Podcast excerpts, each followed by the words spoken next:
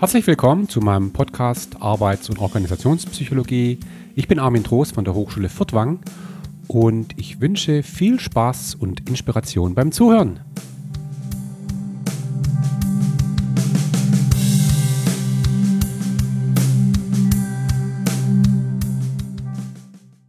Ja, herzlich willkommen zur zweiten Episode rund um das Thema freiwillige Fluktuation und Loyalität.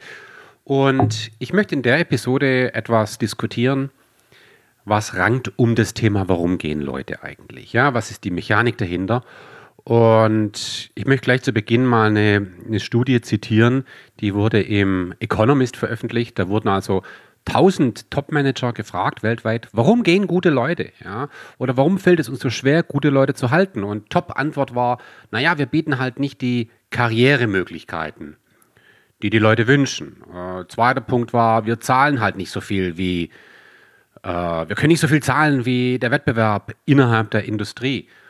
Und wir bieten nicht die gewünschte Work-Life-Balance. Das waren so drei Antworten, die Top-Antworten, die genannt wurden. Und ähm, das vermittelt jetzt natürlich in gewisser Weise ein Menschenbild, das offenbar Top-Manager haben, das so ein bisschen, ich würde mal sagen, selfish ist. Ja, so, das erinnert etwas an den Homo economicus. Ja, man geht davon aus, naja, die Leute, die wollen halt Karriere machen, damit sie viel Geld verdienen und äh, überhaupt, die wollen viel Geld verdienen, äh, wollen eigentlich dann trotzdem viel Freizeit haben, damit sie Golf spielen können und sich mit ihren Kindern. Äh, sich, und es ist etwas überzeichnet, klar.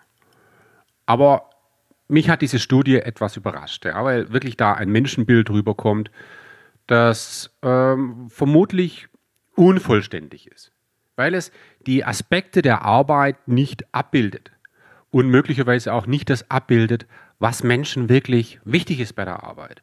Und wenn man sich die Frage stellt, was ist Menschen eigentlich wichtig bei der Arbeit, dann, dann kann man vielleicht auch mal auf eine andere Studie zugreifen, auf eine steinalte Studie, nämlich eine Studie, die in dem Jahr 1933 veröffentlicht wurde von der sagenhaften Maria Hoda, einer Pionierin der Sozialwissenschaften. Worum geht es? Es geht um die Studie Die Arbeitslosen von Marienthal, eine gigantische Studie. Wirklich, also eine der, der Lichtpunkte in der Geschichte der Sozialwissenschaften, muss man wirklich sagen. Ein ganz lesenswertes Buch. Worum geht's? 1931 wurde im Grunde ein ganzer Ort äh, ich glaube, über zwei, 2000 Leute wurden auf einen Schlag arbeitslos, weil die dortige Textilindustrie dicht gemacht wurde. Marienthal ist irgendwo in Österreich. Und äh, das Team von Maria Hoda ist dorthin gereist. Und zwar nicht nur drei Tage, um irgendwelche Interviews zu machen, ja, sondern die haben dort viele Monate verbracht und haben die Leute beobachtet haben einen Mix von Erhebungsmethoden angewandt, Befragung natürlich, Beobachtung, Inhaltsanalyse, also um vielleicht mal so ein paar Beispiele zu nennen. Die haben also die Wunschzettel der Kinder analysiert, ja, äh, zu Beginn der Arbeitslosigkeit, nach einem Jahr beispielsweise. Sie haben die, die Bewegungsgeschwindigkeit der Leute gemessen auf der Straße. Die haben analysiert, wie viel Zeit verbringen jetzt die Leute mit in, in, in Gaststätten beispielsweise, auf der Straße? Wie sieht die soziale Interaktion der Leute aus? Ähm, sagenhaft, was da rauskam, ja. Und äh, also ein, zum Beispiel ein, ein, ein Aspekt, ja, den ich besonders faszinierend fand in dem Zusammenhang, ist das sogenannte Zeitverwendungsparadox. Also, das bedeutet, wenn Menschen sehr viel Zeit haben plötzlich, dann mag man ja denken, oh, jetzt hast du viel Zeit, kannst du endlich mal Dinge tun, die schon immer wichtig waren, ja, also zum Beispiel mal ganz viel lesen und so und genau das tun die Leute nicht. Ja. Also die haben zum Beispiel geguckt, äh, man hat also damals sichergestellt, dass die öffentliche Bibliothek weiter funktionierte, weil man gesagt hat, jetzt ist die Zeit, wo die Leute lesen können oder vielleicht lesen sollten. Die haben weniger gelesen als zur Zeit ihrer Beschäftigung. Ja. Ähm, so, äh, könnten wir jetzt ewig, ewig weiter äh, berichten über diese wunderbare Studie.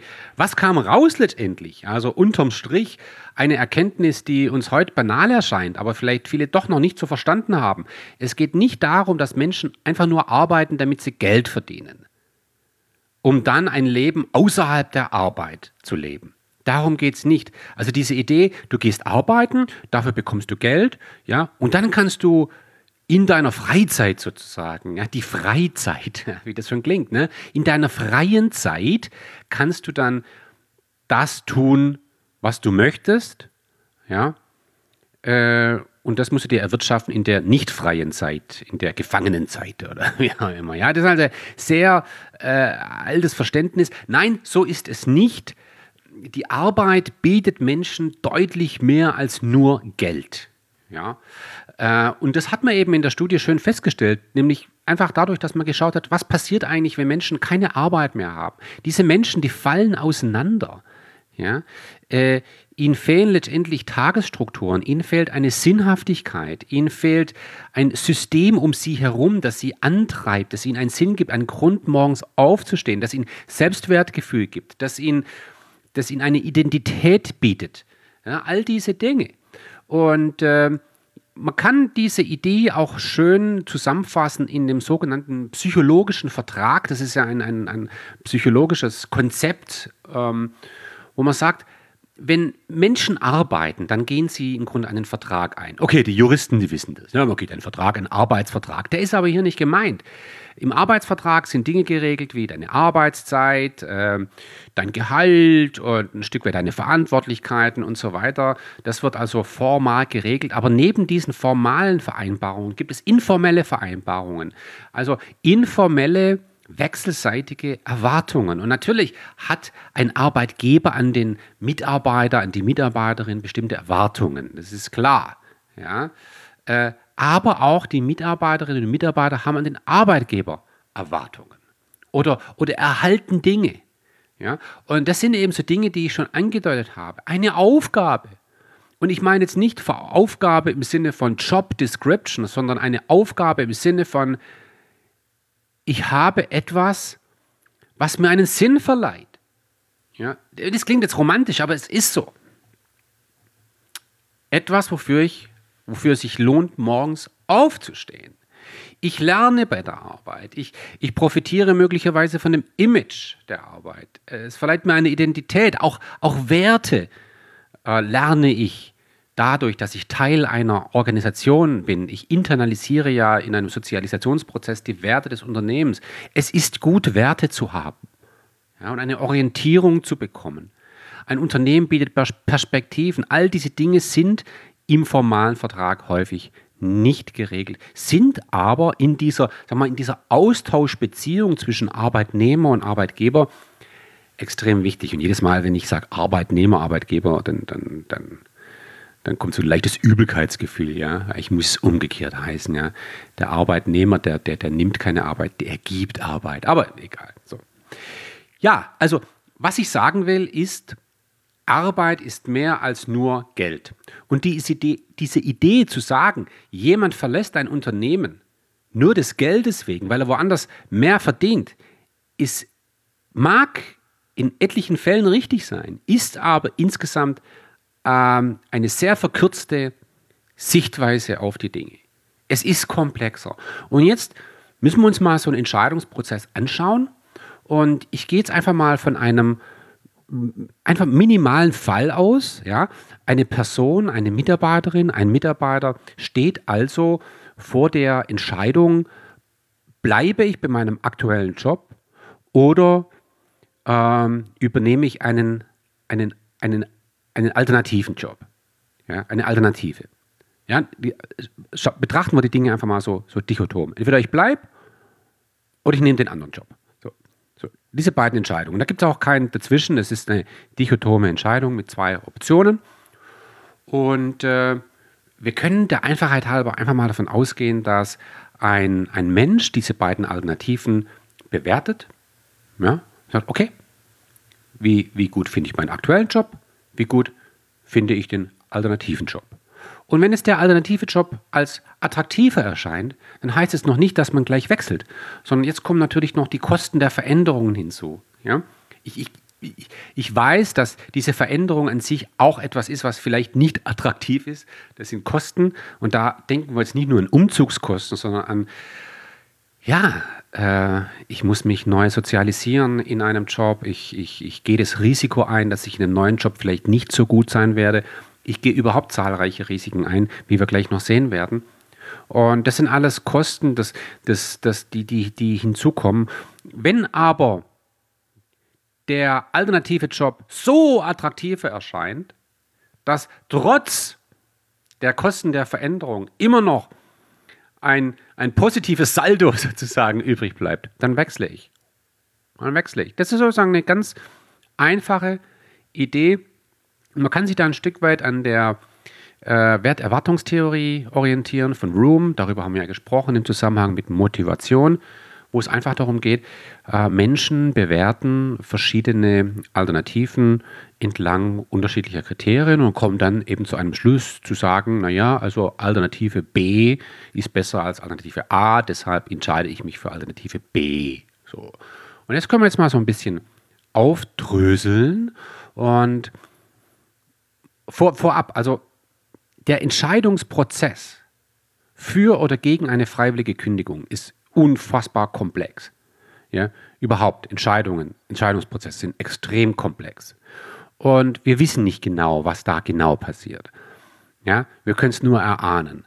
Und was ich jetzt tun werde, ist, ich, ich, ich hangle mich so ein Stück weit an einer Art ja, normativen Entscheidungstheorie entlang. Und ich gehe der Einfachheit halber mal davon aus, dass Menschen bei der Bewertung verschiedener Alternativen eben verschiedene Aspekte in Betracht ziehen. Und in dem Fall äh, sind die Aspekte so Dinge wie zum Beispiel äh, Merkmale des aktuellen und des alternativen Jobs, Merkmale des aktuellen Arbeitgebers versus Merkmale des alternativen Arbeitgebers. Eben, dass man verschiedene Facetten betrachtet. Davon gehen wir mal aus. Ja?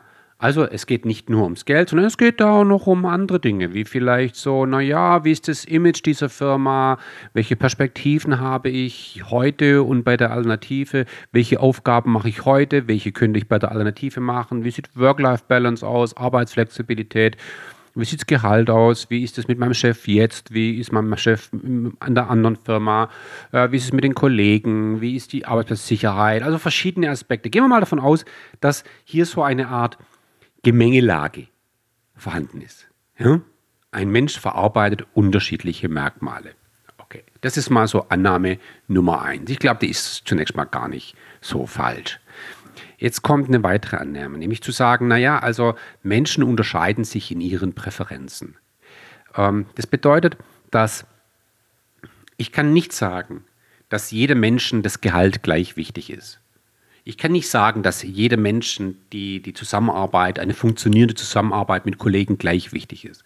Menschen unterscheiden sich. Das ist so eine Domäne der differenziellen Psychologie, weil wir Menschen unterschiedliche Talente haben, weil wir Menschen unterschiedliche Persönlichkeiten haben, weil wir Menschen unterschiedliche Werte haben, Einstellungen, Präferenzen. Ja, deshalb bewerten wir unterschiedliche Jobs unterschiedlich. Das hat häufig auch was damit zu tun, darüber haben wir auch schon gesprochen, dass sich Menschen einfach auch in unterschiedlichen Lebensphasen äh, befinden. Also ein, ein Mitarbeiter, der sagen wir, in einer frühen Phase seiner Karriere sich befindet, ne, so gerade die ersten paar Jahre, vielleicht noch Single ist, ja, gerade eine Beziehung im Laufen hat, ja, der wird andere Präferenzen haben als ähm, eine Mitarbeiterin, die das dritte Kind bekommen hat und die Familie hat gerade ein Haus gekauft und, und man befindet sich gerade so ja, in einer kritischen Karrierephase, ja, wo sich entscheidet, wie es langfristig weitergeht. Also da, da, da, ein Mensch, der kurz vor der Rente steht, ja, also ähm,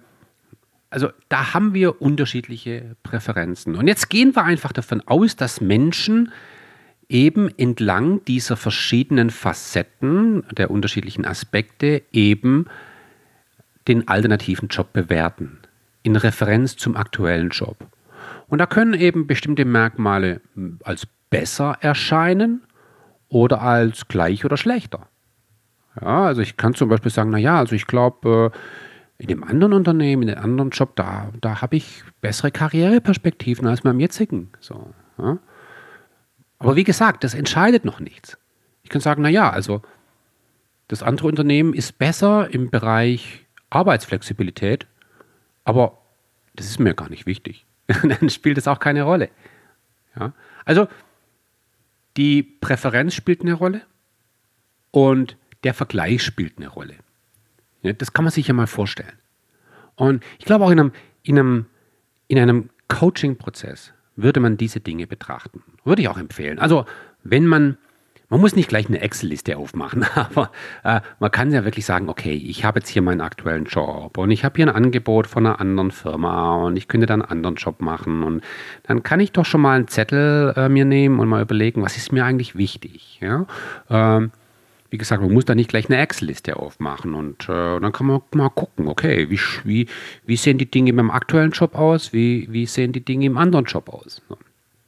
Dann kann man das mal so gegenüberstellen. Das macht schon Sinn. Ja? Das macht schon Sinn. Ähm, jetzt kommt aber ein Aspekt hinzu, der ist mir sehr wichtig.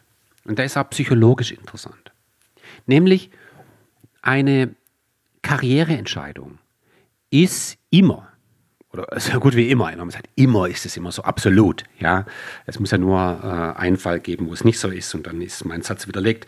Ähm, sag mal, sehr häufig ja, ist eine Karriereentscheidung eine Entscheidung unter Unsicherheit. Und zwar in zweierlei Hinsicht. Erstens macht man Karriereentscheidungen nicht so häufig im Leben. Ja, äh, jetzt wissen wir aber, dass Lernen, das Aneignen einer Expertise Wiederholung erfordert. Ich muss Entscheidungen fällen und ich muss die Konsequenzen meiner Entscheidung erfahren um daraus zu lernen, ob das eine gute Entscheidung war oder eine nicht so gute, um dann in der Zukunft meine Entscheidungen anzupassen, mein Verhalten anzupassen. Diesen Lernprozess haben wir bei Karriereentscheidungen nicht, weil wir uns vielleicht ich weiß nicht, je nachdem, drei, vier, fünf, zwölf, zwölf Mal, zwölf ist ja schon viel, ja, entscheiden müssen. Und wir haben einfach keine Erfahrung in diesen Dingen. Wir können vielleicht von anderen lernen, ja, aber naja, das ist natürlich nur eine Light-Version von Lernen. Also äh, wir haben einfach zu wenig Erfahrung, um gute Entscheidungen äh, fällen zu können. Also sind wir uns da schon mal unsicher. Die eigentliche Unsicherheit, und das ist der andere Aspekt, ist, dass ich habe vorhin von verschiedenen Facetten gesprochen oder Aspekten. Ich habe diese Begriffe jetzt ein bisschen synonym verwendet, wo wir sagen, naja, also wir vergleichen den aktuellen Job mit einem anderen Job. Jetzt nehmen wir mal das Beispiel Chef. Ja? Direkte Führungskraft. Ich kenne meine aktuelle Führungskraft. Ich kann sie einschätzen und ich kann sagen, wie die Zusammenarbeit da aussieht. Das ist mir, glaube ich, sehr präsent. Jetzt, jetzt stelle ich einen Vergleich an. Wie ist, wie ist die Zusammenarbeit meiner Führungskraft in meinem jetzigen Job und wie ist die Zusammenarbeit meiner Führungskraft in dem alternativen Job? Ja, ich weiß es nicht. Ich weiß es nicht. Ich kann es nur erahnen hey, ich habe den Typ im Vorstellungsgespräch getroffen und der war gar nicht ganz nett so, ja, oh, ja, aber hey, wie ist das nachher in der Realität? Ich weiß es nicht. Ich weiß es nicht. So. Das heißt, ich habe hier eine Unsicherheit ja, bei der Beurteilung. Und jetzt würde ich mal davon ausgehen, dass es Merkmale gibt, bei denen ist eine Unsicherheit größer per se aufgrund ihrer Art als bei anderen Merkmalen. Also zum Beispiel ein Merkmal, ein Vergleichsmerkmal, bei dem vergleichsweise wenig Unsicherheit besteht, das ist das Gehalt. Ich kann also wirklich sagen, okay, pass mal auf, das ist das, was ich jetzt verdiene und das ist das, was ich dort verdienen würde. So, so kann ich das gegenüberstellen und sagen, gut, guck mal, das ist hier 13 Prozent mehr. Also, Ende der Debatte. Keine, keine Unsicherheit. Ich kann meine, meine Karriere, meine, meine Gehaltsentwicklung nicht einschätzen, aber ich habe hier was objektiv ich, ich weiß relativ sicher, wie der Standort ist. Also jetzt, jetzt wohne ich momentan in Hinterherbrachtsweiler, ja, und ich habe hier einen alternativen Job ähm, in München. München ist eine schöne Stadt, keine Frage. Ja. Okay, fahre ich dahin, schaue mir das an. ja, also kein Problem. Äh, auch, auch sowas wie Unternehmenserfolg. Okay, den langfristigen nicht, aber ich kann sagen, guck mal hier, das ist der Gewinn in dem Unternehmen, in dem ich jetzt arbeite. Und das ist der Gewinn in dem Unternehmen, äh, wo ich arbeiten könnte. Das sind also sehr objektive Dinge, Dinge, die ich beurteilen kann. Aber es gibt demgegenüber auch Dinge, die kann ich nicht beurteilen. Äh, zum Beispiel sowas wie äh, die Zusammenarbeit mit Kollegen. Ich weiß nicht, wie das sein wird. Ich weiß es nicht. Äh, ich weiß auch nur bedingt, wie meine Aufgaben sein werden. Äh, weiß ich nicht. So. Also das spielt natürlich eine Rolle. Das heißt, wenn ich einen Vergleich anstelle in Bezug auf einen Aspekt und ich stelle fest, ich glaube, dass etwas besser ist beim alternativen Job, ich das aber nicht weiß, ob es wirklich so ist, dann schwächt es diesen Vergleich. ja, dann schwächt es diesen Vergleich. Umso sicher ich etwas weiß über einen Unterschied zwischen aktuellem Job und alternativen Job, umso, sicher ich das umso sicherer ich das einschätzen kann, desto größer ist das Gewicht dieses Vergleichs. Jetzt mal unabhängig von der Präferenz, die ja noch hinzukommt. Ja, das ist noch die Frage, ja, wie wichtig ist mir dieser Aspekt grundsätzlich. So. Und das ist entscheidend, weil äh, es gibt von der Natur aus Dinge, die ich eben schwer einschätzen kann, wie ich schon ausgeführt habe. Und ein schönes Beispiel ist zum Beispiel die Kollegen, die Zusammenarbeit mit den Kollegen. Wenn ich also eine Situation habe, wo ich sage, die Zusammenarbeit mit Kollegen ist mir unglaublich wichtig und wir können davon ausgehen, dass da grundsätzlich eine hohe Präferenz besteht bei Menschen. Wenn mir das sehr wichtig ist und ich glaube, dass es beim alternativen Arbeitgeber da gar nicht so viel besser sein wird und ich überhaupt das gar nicht einschätzen kann, dann wird die Zusammenarbeit mit Kollegen ein Faktor sein, der mich dazu führt, dass ich bleibe. Weil ich würde sonst ein großes Risiko eingehen äh, für etwas, was mir ja wichtig erscheint. Ja? Während jetzt zum Beispiel sowas wie Gehalt, wenn ich weiß, wenn, wenn mir Gehalt sehr, sehr wichtig ist und ich weiß, das ist beim anderen Arbeitgeber wirklich besser und ich weiß das sicher, dann ist es etwas, was mich aus dem Unternehmen rauszieht. Es wird sozusagen zum Magnet für den alternativen Arbeitgeber. Ja? Also eine Implikation aus dieser Überlegung zum Beispiel ist, dass ich mich als Arbeitgeber auf die Dinge konzentriere, wo bei meinen Bindungsmaßnahmen, ja, wenn wir es mal so nennen, auf Dinge konzentrieren, die sie bei anderen, äh, bei anderen Arbeitgebern nicht einschätzen können. Und es ist zum Beispiel so etwas wie die Zusammenarbeit mit Kollegen oder die Zusammenarbeit mit der direkten Führungskraft. Die Implikation daraus ist, dass ich bei der Bindung von Mitarbeitern vor allem auf die zwischenmenschlichen Beziehungen zwischen den ähm, Mitarbeiterinnen und Mitarbeitern achte, indem ich also so etwas herstelle wie in der Sozialpsychologie nennen wir das eine Kohäsion. Das kann man machen, ja, äh, durch Teambuilding beispielsweise, durch, durch strukturelle Maßnahmen, die eine Zusammenarbeit zwischen Teams und innerhalb Teams fördern. Äh, da, da, will ich jetzt nicht wieder im Detail drauf eingehen. So was kann man zum Beispiel auch durch, durch Gehaltssysteme entsprechend äh, äh befördern. Äh, also gibt es ganz verschiedene Dinge, die man da tun kann. Ja?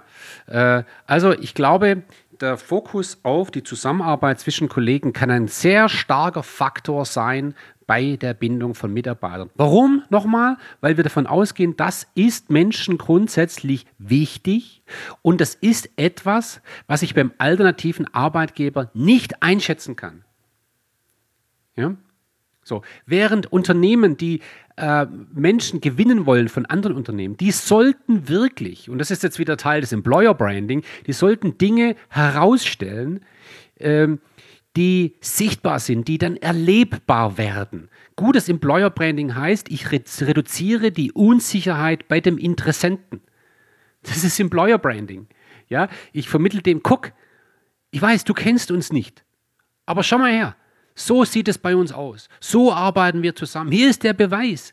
So sieht es aus. Und wir reduzieren letztendlich die Unsicherheit beim, beim Interessenten. Das ist Employer Branding. Ja? Deshalb spielt die Sicherheit hier eine ganz, ganz große Rolle. Und jetzt kommt hier noch ein Aspekt hinzu, den will ich nicht unter den Tisch fallen lassen, weil ich glaube, er ist wirklich wichtig. Es gibt natürlich ganz viele Dinge, bei einem Jobwechsel, die eine Mitarbeiterin oder einen Mitarbeiter wirklich mitnehmen und, und wirklich sicher mitnehmen. Ich kann also sagen, okay, heute verdiene ich so viel beim aktuellen Job, so viel werde ich beim alternativen Job verdienen. Das ist, liegt auf dem Tisch, das ist vollkommen klar. Heute habe ich eine Aufgabe, dort werde ich auch eine Aufgabe haben. Ich habe ich arbeite heute in einem Unternehmen, das hat ein gewisses Image und ja, ich habe dann im anderen Unternehmen auch profitiere ich von einem gewissen Image. Ähm, vielleicht muss ich noch nicht mal den Standort wechseln, vielleicht kann ich in der Stadt bleiben, in der ich wohne. Das sind alles Dinge, die nehme ich sozusagen mit oder die verändern sich durch einen Jobwechsel nicht. Aber eine Sache, die sich mit einer hohen Wahrscheinlichkeit ändert, ist das soziale Umfeld. Das heißt, wenn ich jetzt in meinem jetzigen Unternehmen viele Freunde habe, ja, gute zwischenmenschliche Beziehungen, ein tolles Team, vielleicht einen tollen Chef, tolle Kollegen über die Abteilungsgrenzen hinaus. Dann weiß ich, in dem Moment, wo ich das Unternehmen verlassen werde, werde ich das alles hinter mir lassen und ich werde das beim neuen Arbeitgeber neu aufbauen müssen. Warum? Weil das einfach so ist. So, ich werde meine bisherigen sozialen Beziehungen im bisherigen Unternehmen aufgeben. Naja, wir kennen natürlich die, die Vereinbarung, wenn jemand geht, oh, lasst uns in Kontakt bleiben und so. Aber wir wissen alle, wie das läuft. Ja, drei Monate später ist da nichts mehr mit in Kontakt bleiben. Du bist einfach weg. So. Ja, also, das ist eine praktische Implikation im Hinblick auf die Bindung von Mitarbeitern, sich möglicherweise ganz besonders auf die zwischenmenschlichen Beziehungen der Kolleginnen und Kollegen zu konzentrieren. Okay? So, ich weiß, es war jetzt ein bisschen abstrakt, aber ja, egal. ist manchmal so. Jetzt möchte ich einen Schritt weitergehen. Ja, eine Sache, die mir ganz besonders wichtig ist. Nämlich, äh, wir haben ja bisher gesprochen über eine Art normatives Entscheidungsmodell, wo wir gesagt haben, naja, Menschen vergleichen halt jetzigen Job mit alternativen Job, da sind, kommen Präferenzen noch ins Spiel und eben die Sicherheit der Beurteilung dieser Unterschiede. So, aber lass uns mal auch jetzt den, die, die Entscheidungsstrategie an sich anschauen. Und auch hier komme ich jetzt wieder mit einem Modell, das ist nicht wissenschaftlich validiert, sondern das stammt wirklich aus vielen, vielen, vielen Gesprächen mit Praktikern, mit Studenten, mit ehemaligen Studenten. Und ich erlebe einfach, dass es in der Art und Weise, wie eine Kündigungsentscheidung entsteht, dass es hier unterschiedliche Strategien gibt. Und ich bin also in mich gegangen und habe mal versucht, diese Entscheidungsstrategien so ein bisschen zu sortieren.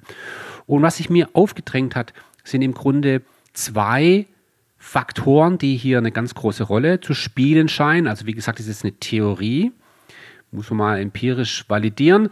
Das eine ist die Tiefe der Verarbeitung und die kognitive Tiefe der, Ver der Verarbeitung. Äh, Im Grunde ist das, wir sprechen hier in der Psychologie auch von dem Grad der Elaboration. Wir können das auch physiologisch ausdrücken. Äh, in welchem Maße bemühe ich meinen äh, frontalen zerebralen Kortex? Also inwieweit denke ich wirklich nach über meine Kündigungsentscheidung? Dieses Nachdenken kann sehr intensiv sein oder kann sehr äh, wenig intensiv sein. Wenn es wenig intensiv ist, dann fühle ich vielleicht eher, anstatt dass ich denke. Ja? Äh, ich nenne es jetzt einfach mal auf der einen Seite eine starke Verarbeitungstiefe und auf der anderen Seite eine schwache Verarbeitungstiefe. Okay?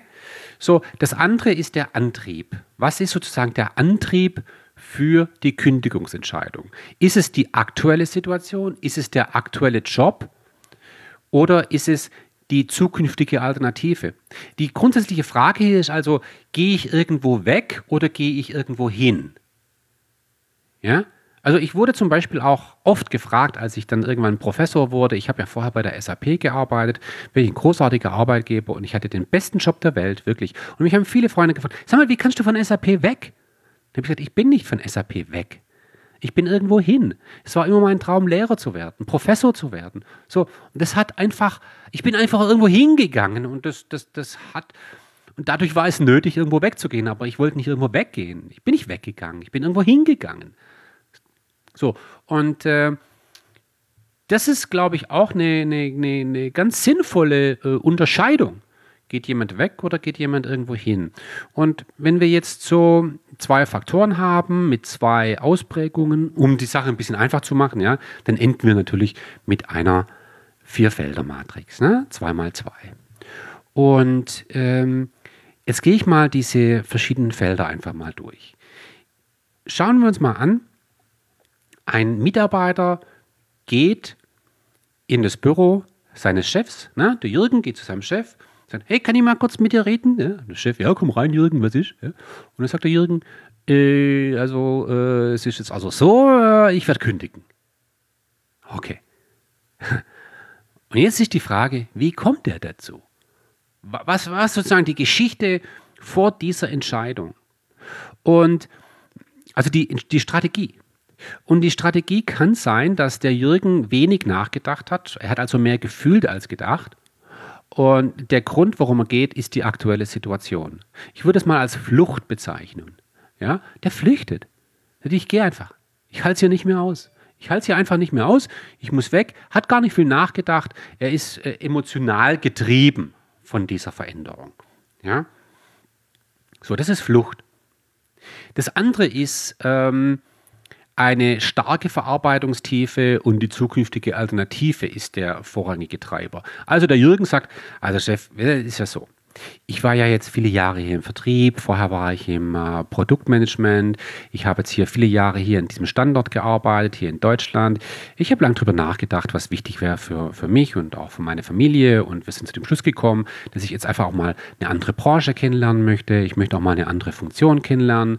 Äh, ich möchte jetzt eine Zeit lang ins Marketing und da hat sich eine Möglichkeit aufgetan ähm, in den Staaten, äh, in den USA und äh, wir werden das jetzt machen, jetzt ist auch der richtige Zeitpunkt mit der Familie, die Kinder sind noch klein und äh, das wollten wir sowieso machen und wenn nicht jetzt, wann dann und, und so.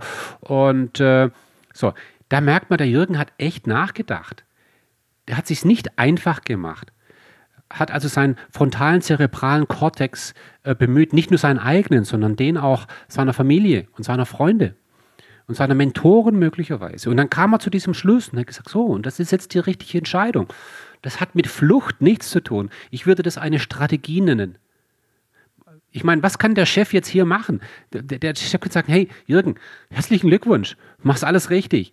Ja, hey, wir bleiben in Kontakt und diesmal wirklich. Und, und vielleicht kommst du ja irgendwann zurück. Das wäre schön. Also ich hoffe auf den Bumerang sozusagen. Ja, und deine, deine, die Tore stehen dir hier offen. Wir bleiben in Kontakt. Wenn du zurückkommst, du wirst herzlich willkommen sein. Ja, das ist eine Strategie. Aber es gibt zum Beispiel auch so eine Situation, wo wirklich die aktuelle Situation der Antrieb ist für eine freiwillige Kündigung. Äh, und wo sich eine Mitarbeiterin oder ein Mitarbeiter wirklich Gedanken gemacht hat. Also nehmen wir mal so das Beispiel, da ist eine Mitarbeiterin, die sagt, ich, ich muss kündigen. Warum? Weil ich kann diesen Job so nicht mehr machen ja, ich bin jetzt hier im, im Vertrieb, das ist mit viel Reisen verbunden und ich habe jetzt eine kranke Mutter und wir müssen uns um die pflegen. Die haben wir jetzt in, zu Hause geholt und äh, ja, die Kinder sind noch nicht groß genug, die müssen wir uns auch kümmern und, und mein Mann ist ja auch so. Ne? Und deshalb, äh, ich kann diesen Job so nicht mehr machen. Ja, in dem Moment ist eine Kündigungsentscheidung keine Flucht, auch keine Strategie in dem Sinne, sondern es ist wirklich eine Lösung. Es ist eine Lösung für ein Problem ähm, was kann ich als Unternehmen hier tun? Ich kann sagen, okay, wie können wir als Unternehmen beitragen, dass wir dieses Problem lösen, mit dir gemeinsam, dass du bleiben kannst. Das ist dann die, die Strategie. Ja? Äh, es gibt noch die vierte äh, Alternative, ich nenne die ganz einfach mal Exploration. Das ist also die Idee, dass die zukünftige Alternative der Antrieb ist. Jemand geht wirklich irgendwo hin und ähm, die Verarbeitungstiefe ist schwach, da hat jemand nicht viel nachgedacht. Ähm, das sind so die typischen Jobhopper, die einfach ein Angebot nicht äh, ausschlagen können. Die gehen, die nehmen einen anderen Job an, weil äh, sie haben Angst, sie verpassen was. Haben gar nicht groß drüber nachgedacht, ja. Können vielleicht da nicht, auch nicht Nein sagen und ähm, ja, äh, das ist sehr unüberlegtes Denken, ja, diese Idee, äh, die Wiese auf der anderen Seite ist immer irgendwie grüner, äh, ich gehe da hin, ja, weil ich glaube, dort ist es wirklich besser. Aber ich habe mir nicht wirklich Gedanken damit gemacht. Es, es fehlt so ein Stück weit der rote Faden auch in der eigenen Karriereplanung. Und ist so das Gefühl, ah, ich mache das jetzt einfach. Ja, klingt irgendwie schon cool und äh, so. Das ist Exploration. Ähm, was kann ich als Unternehmen hier machen? Ja, ich kann einfach nur eine dritte Alternative anbieten und sagen, gut, ich habe hier auch ein Angebot für dich. Ja? Und dann wird er vielleicht auch nicht mehr Nein sagen. dann bleibt er da. Also, das ist vielleicht ganz, ganz wichtig, dass man sagt, äh, und das wird ja häufig in empirischen Studien übersehen. Bei empirischen Studien, da sehen wir immer nur das Ergebnis der Entscheidung, jemand kündigt oder nicht.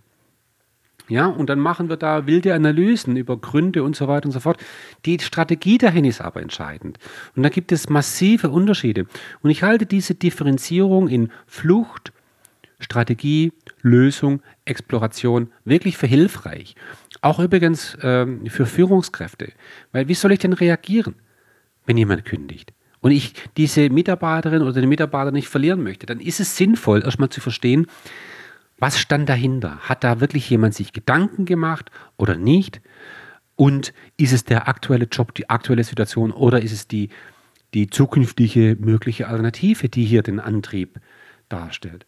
So, und dann kann ich daraus entsprechende äh, Reaktionen ableiten. Okay? So, dabei will ich es jetzt erstmal belassen. Ich weiß, das war so ein bisschen wild jetzt auch, ein bisschen weird.